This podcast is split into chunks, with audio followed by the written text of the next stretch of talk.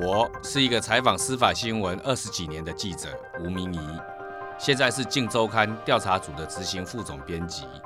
我将用记者的眼睛带各位还原独家新闻背后的故事。在侦查不公开，记者带你挖内幕的节目里，让我们一起回顾台湾这些年来的重大司法案件，更了解司法，更靠近真相。戴上手铐，这幕令人难忘。前总统陈水扁涉及了二次政改贪污案，叶盛茂已经遭到了起诉，具体求刑两年半。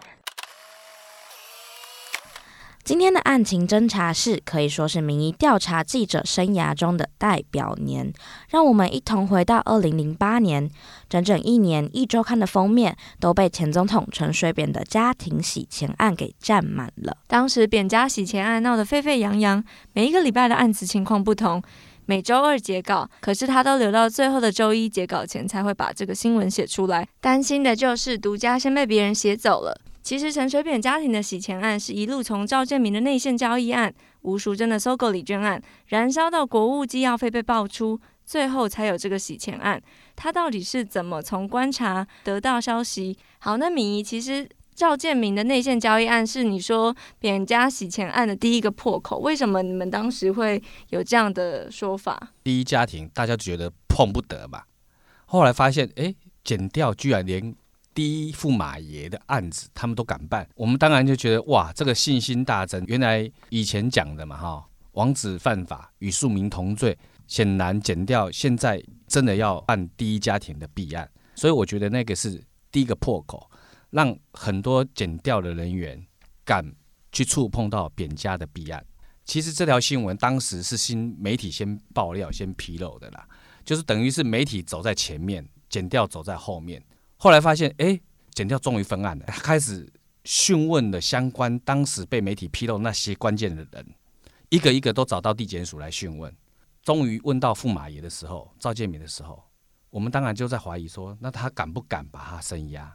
没想到最后检调，最后检察官决定要声押赵建明。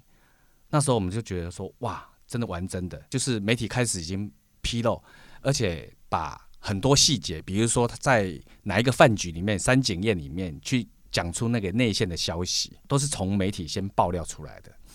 当然，他最后把赵建明声押的时候，对整个舆论或者是说当时的检调司法人员都是一大鼓舞。大家都知道说哈，检调一定会承受很大的压力，但在这个压力底下，他们还愿意跨出这一步。当时我们真的觉得说，这对于在办扁家第一家庭的弊案的一个破口，就从这里开始。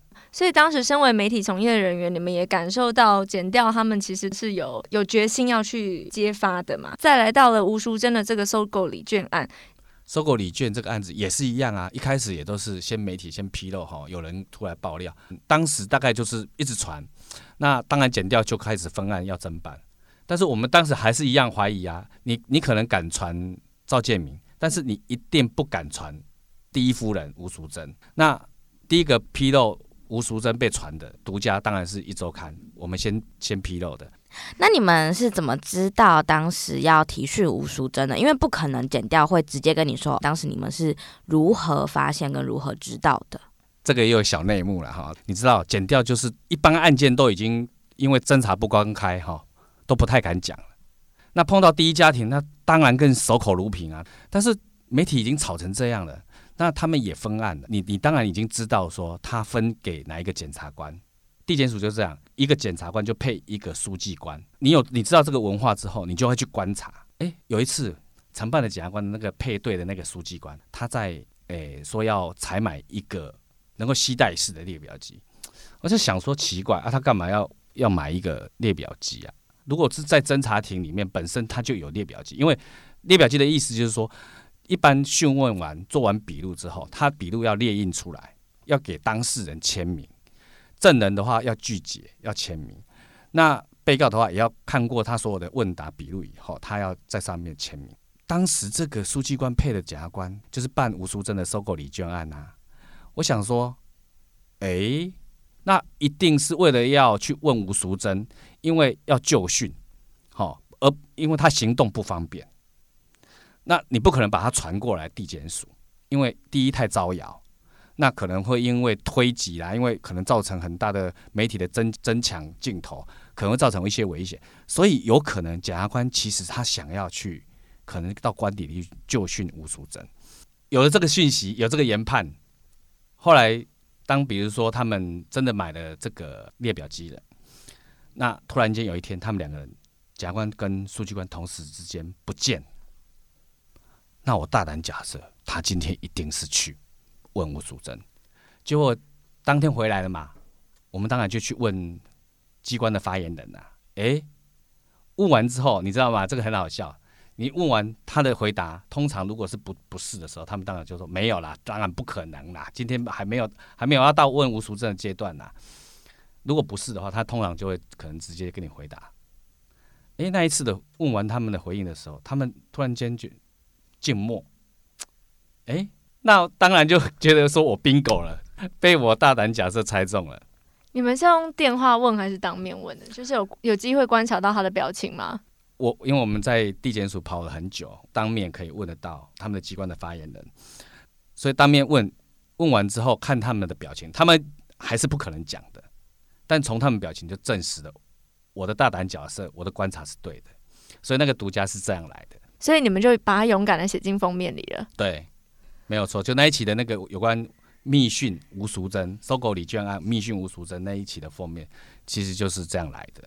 那当时我我知道，好像别那个总统府那边、官邸那边都就觉得剪掉在泄密啊，其实他们没有泄密，其实是因为记者我们长期在跑剪掉司法，知道他们一些文化，所以用观察、推敲，在一些间接的采访里面交叉比对出来的。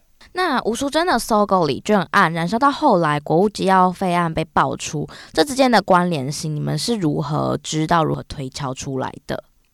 因为搜狗礼券爆发以后嘛，哈，被爆出来有贵妇团，那贵妇团他们会一起拿搜狗礼券去消费嘛。其实这个有时候写检调新闻，常常要跟承办检察官一样，你要站站在承办检察官的角色，你会怎么样想？有时候哈。就发现说，如果他们感情这么好，他们拿着这收购礼券去消费，那他们又被爆出吴淑珍会去收集发票核销，那去用收购礼券去消费的发票会不会拿来核销？就是大胆假设啦，因为你这样子的前提设定完，你再去问相关的检调人员，你会得到一些从他们的表情。从他们的肢体语言，或者是好，你就会发现说，哎，你好像你的假设前提好像是成立的。就从这样子的破口一直转，就发现说，我原来收购礼券又勾稽到国务机要费里面，所以才会扁家的弊案、洗钱案就一环扣一环，连环爆。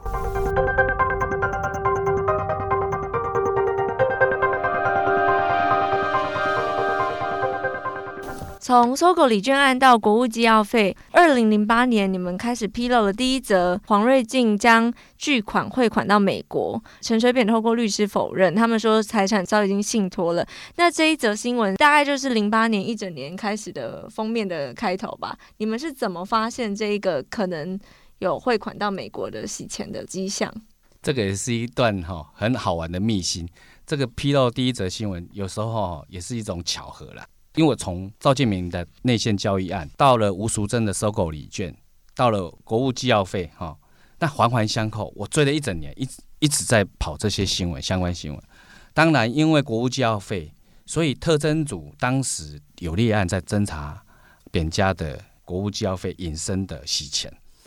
其实当时我查到的只有特侦组在查国内段的，因为他把很多人头账户的钱哦挪来挪去。那特侦组当时觉得哇，扁家这个钱金额哈，怎么怎么这么杂，汇来汇去。我当时就觉得哇，这个可能已经准备要启动，特侦组准备要启动，要侦办阿扁的洗钱了。就在题目会议的里面，我们一周刊我们那一组里面在报题目的时候，我就报了这个题目啦，就是说扁哦可能有涉嫌洗钱，哎，特侦组要启动，单单国内部分洗钱，就其实就很震撼的啦。但其实当时的海外洗钱，我们根本压根都不知道，完全没有这个线索啊！是因为怎么样？我们我报完这个题目以后，我有个同事叫林义明，他私底下就跑过来，就跟我讲说：“哎，啊你怎么报了这个案子哈，他也有一个线索。当时哈，调查局有个朋友来跟他讲了一个，说哈，扁家有洗钱啊，好像透过艾格蒙有通报，但案子有上送上去啊，他好像就不了了之。他就讲了这个讯息啦，因为我是他的主任嘛哈，当时就想说，哎，那你赶快再回去找那条线。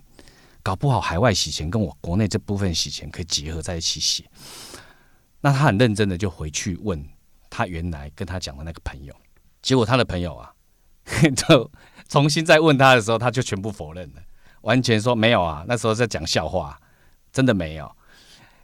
我觉得哈，因为我那个同事再回去问他的那个县民的时候，应该很认真的问，所以他警觉到说。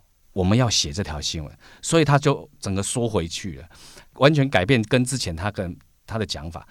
我那时候跟跟我的同事在讨论的时候，就说：“那你回想一下，当时他第一时间跟你讲的那个情境、氛围、用语是什么？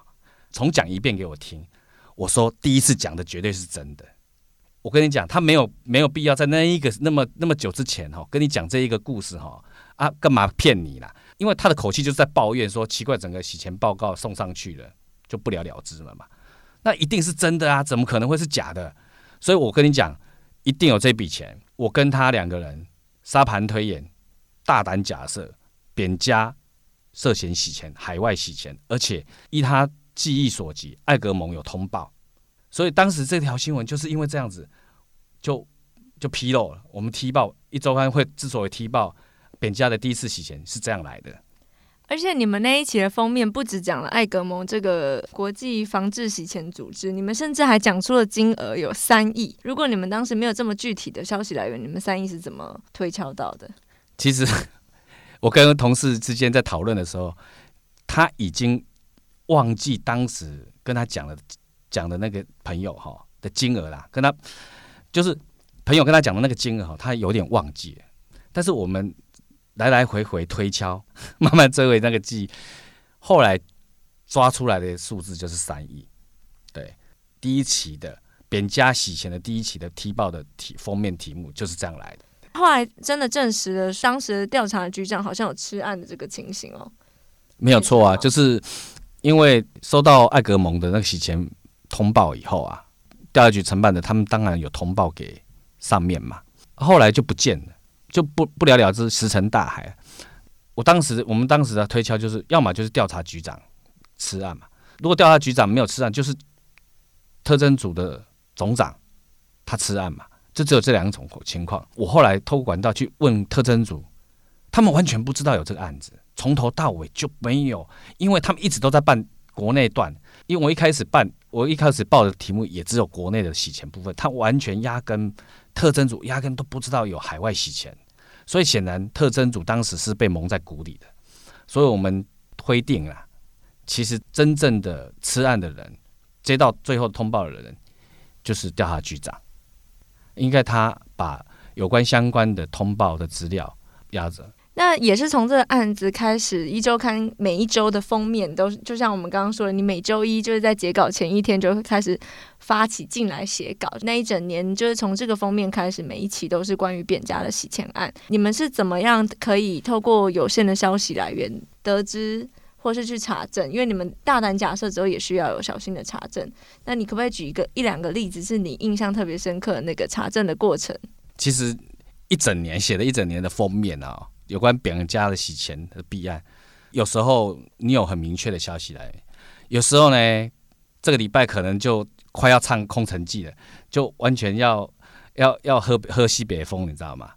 那不知道怎么办，但是还是还是要写啊，因为真的是一个总统涉及这个贪污弊案，真的是他太大了。有时候就是突然间会有神来的一笔，我印象很深刻，就有一突然间有一个公司的朋友哈打电话来。就跟我讲说，哎、欸，我们公司被搜索了，到底是怎么回事啊？哎、欸，他很好奇嘛，他可能也不知道为什么特征组会去搜索他们公司。那他也觉得你会知道是不是？不然怎么会打来跟你讲？啊，因为我跑检掉这么多年，他可能认为我应该神通广大，什么都知道。啊，其实一开始我根本不知道，所以他问我之后，我当然装的很镇定，说，哦，应该是特征组要办你们，没错。而且我他们他跟我问完之后，我就想一想，哎，那怎么会收这个？那跟扁家应该有关系哦。那我就回头去问特征组的发言人嘛，就问他们，哎，是不是去收了什么？哪一家公司？他们就回答，哎，那你怎么知道？哎，这这样就对啦，没有错，那就是扁家的洗钱案跟这家公司有关。问到特征组这样的情资，跟我再回头再去问我那个朋友，哎哎，他们真的因为扁跟阿扁有关呢？那他们可能就会突然间说啊，那会不会是因为什么事情？他一讲出会不会是因为什么事情，我就把这个事情再回头去问特征组，来来回回求证了几次之后，就会发现，哎，整个轮廓案情的轮廓就出来了。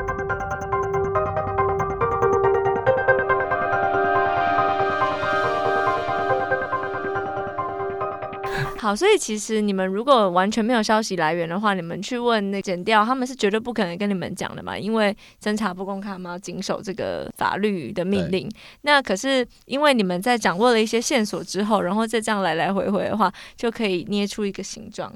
因为哈，我们跑司法检调已经这么多年，因为你知道他们的性格，所以问了什么问题，他们的表情还有他们的回答，你就知道我问的东西是问对了还是问错了。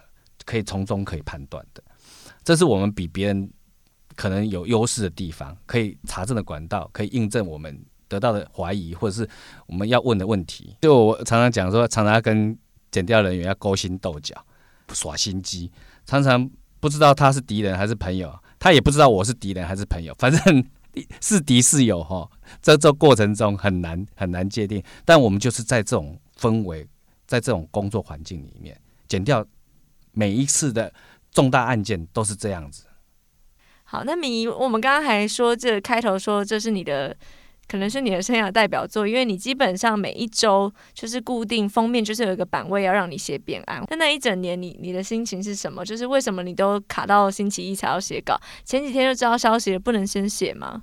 因为吼，这个这个心情也很复杂，你也很期待你跑到独家，但是吼，你当你跑到独家的时候，如果太早跑到，你知道吗？你比如说礼拜四你就跑到了，你已经问到有一个梗，但是你就开始要提心吊胆，礼拜五会不会被破？礼拜六会不会破？礼拜天、礼拜一，我因为我们初刊是礼拜三，如果前面破了，那我们这个独家就等于是没了。那跑不到新闻，当然更是煎熬啦。那那种心情哦，一整年就全部都是在这样子，完全就是绷得很紧。曾经有去看过医生啊，他医生就说：“哦，你好像很很紧绷。”问我到底是不是很紧张？我说没有哎、感觉不出来、欸。啊，他们的回答当然就说，应该应该是你已经习惯那个紧张，就是你已经习惯那个氛围，反正那个那个生活的那一个压力，你已经习惯那个压力了，所以就没有特别明显的觉得说，好压力喘不过气来。就是你反正你每个礼拜你就是要跑出新闻，生存的本能，你大概知道要去抓出什么样的重点，有时候。等到礼拜一的时候，基本上都还没有方向啊，你就会一直脑袋瓜就一直转，一直转。哎，应该要写什么？突然脑筋就，比如说好了哈，我记得有一起是吴，呃，陈信宇被限制出境，那我就想说，他被涉涉嫌弊案这么久了，他也被牵连了，减掉对他限制出境好像是理所当然的，但是这个标题一直都没有被被写出来，内容也没被披露。当你没有题目的时候。最后，你就开始会会想到这个天马行空的想，但是当然都是在合理，因为你跑司法经验多了，你知道哈，减掉每一个步骤、侦查步骤到哪一个阶段就会采取什么强制处分。陈信宇就被限制出境了，因为他本来说要带儿子出走美国。对啊，那一起这个新闻披露了之后，又他又上了我们的封面嘛。有时候我们看剪掉新闻哈，看剪掉的动作哈，跟你们看到的。的那个重点不一样，那因为我们长期在这边跑新闻，知道有一些动作它代表的意义，比如说啦，有一个证人被传到地检署，那他一开始传去的时候，如果他进去侦查庭里面，他没有带律师，那他的身份就是证人。突然间律师进去了，这代表什么？律师会进去，就代表他已经被转为被告了。对，所以我们常常会因为观察知道。哦，你有时候你们看到有有有时候是当庭转类被告这种新闻会出来，比如说哎，陈水扁或者是那个，其实是因为记者在外面观察，一开始他是证人，他只有一个人进去，最后律师进去了，他当然是被转为被告了嘛。有时候我们看到的新闻写出来，并不一定是剪掉跟我们讲的，其实是因为跑新闻跑久了，你有那个敏感度，你知道你要怎么判断。但说真的，有些转为被告哈，它有意义；有些转为被告是没有意义的。比如说，你如果被被人家告了，你本身就是被告啊。那这个这有什么意义？你本身就是一分案就是被告，但有一些是因为他侦查收集到一定程度成熟度了，你的犯罪犯罪的行为很明确的，他转成被告，那个意义就很重大。那也是最后点家的洗钱案，他们涉嫌介入的龙潭土地弊案跟二次金改弊案。那龙潭土地弊案，它也是一个算是司法判决的。分水岭吗？我觉得扁扁案哈，有关龙潭购地弊案这一块，应该是我们司法一一一个一个里程，一个重要的分水岭了哈。就说，因为以前贪污罪就是法定职权说嘛哈，你要在我们整个法定上面，你有这个执掌，那你跟你的行贿你的人彼彼此之间有一个对价关系。对，才会构成犯罪。那到了到了陈水扁之后，因为他很难去，因为总统的特殊身份，在我们台湾的，在我们台湾宪法里面，他的执掌只有两岸、外交、国防，他管不到竹科的购地啊。所以他基本上，他怎么可以去认定他跟他之间会有一个对价呢？他很难，因为他最后决定的人是。竹科的主管，而不是他，所以他只能用他自己是总统的身份去影响那个主管。那去影响主管，也可以不照着总统的影响而去做啊。所以当时有一些争论，但是后来倾向整个法界里面，他们就开始倾向说，如果连这样都不能认定是贪污罪的话，那以后总统就大开后门可以收钱。为什么？因为他只有两岸国防外交以是他的执掌以外，其他所有事情都不是他法定执掌，那他都可以介入。你说他对于这些内阁的人事权，他没有决定权吗？他对于国家的整个内内政的部分，他没有决定权吗？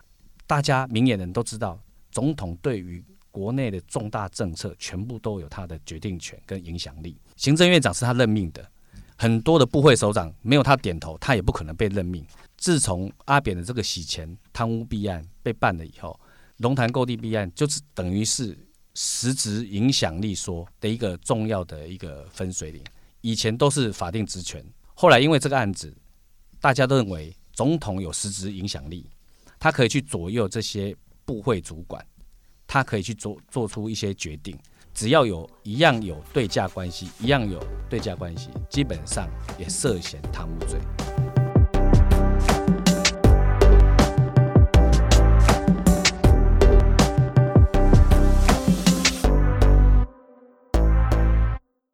这集的法律小学堂就是刚才明仪最后提到的，什么是实质影响力说？那原本的贪污罪又是怎么样子被定义的呢？实质影响力就是说，你有对于做决策的人或做决定的人，你会对他有影响力，能够让他可以因为你的影响力改变。对于那件事情的决定的方向，那以前的法律都是规定法定职权，就是你如果法定上面有你的执掌，你对这件事情有决定权的主管，也有收贿有对价的话，那一定会被定贪污罪嘛，哈。以前只要比如说立法委员，他很多事情不是他决定，他只能去去关切，他不一定能够去影响主管对于这件事情的决定。他只能建议嘛，那通常这些都被认定成只是关说施压，都不会被认定为贪污。那因为有总统有这样子，阿扁有这样的案子以后，后来林义士案当时也是因为这样子的见解，曾经一度也被判成用实质影响力去判他有罪。扁案对于台湾的意义，除了是第一家庭贪污的重大丑闻能够被侦办了，也是在司法判决上开始所谓有里程碑般的失职影响力说。因为二次的金改弊案，其实一审的时候是根据法定职权说，认为他们两认为陈水扁跟吴淑珍是无罪的。到了二审呢，他们用了失职影响力说，判决陈水扁跟吴淑珍的受贿成立。那也谢谢今天明仪跟我们的分享，谢谢。那我们下一集的侦查不公开，记者带你挖内幕，就下次再见了，大家再见，大家再见，下次见哦。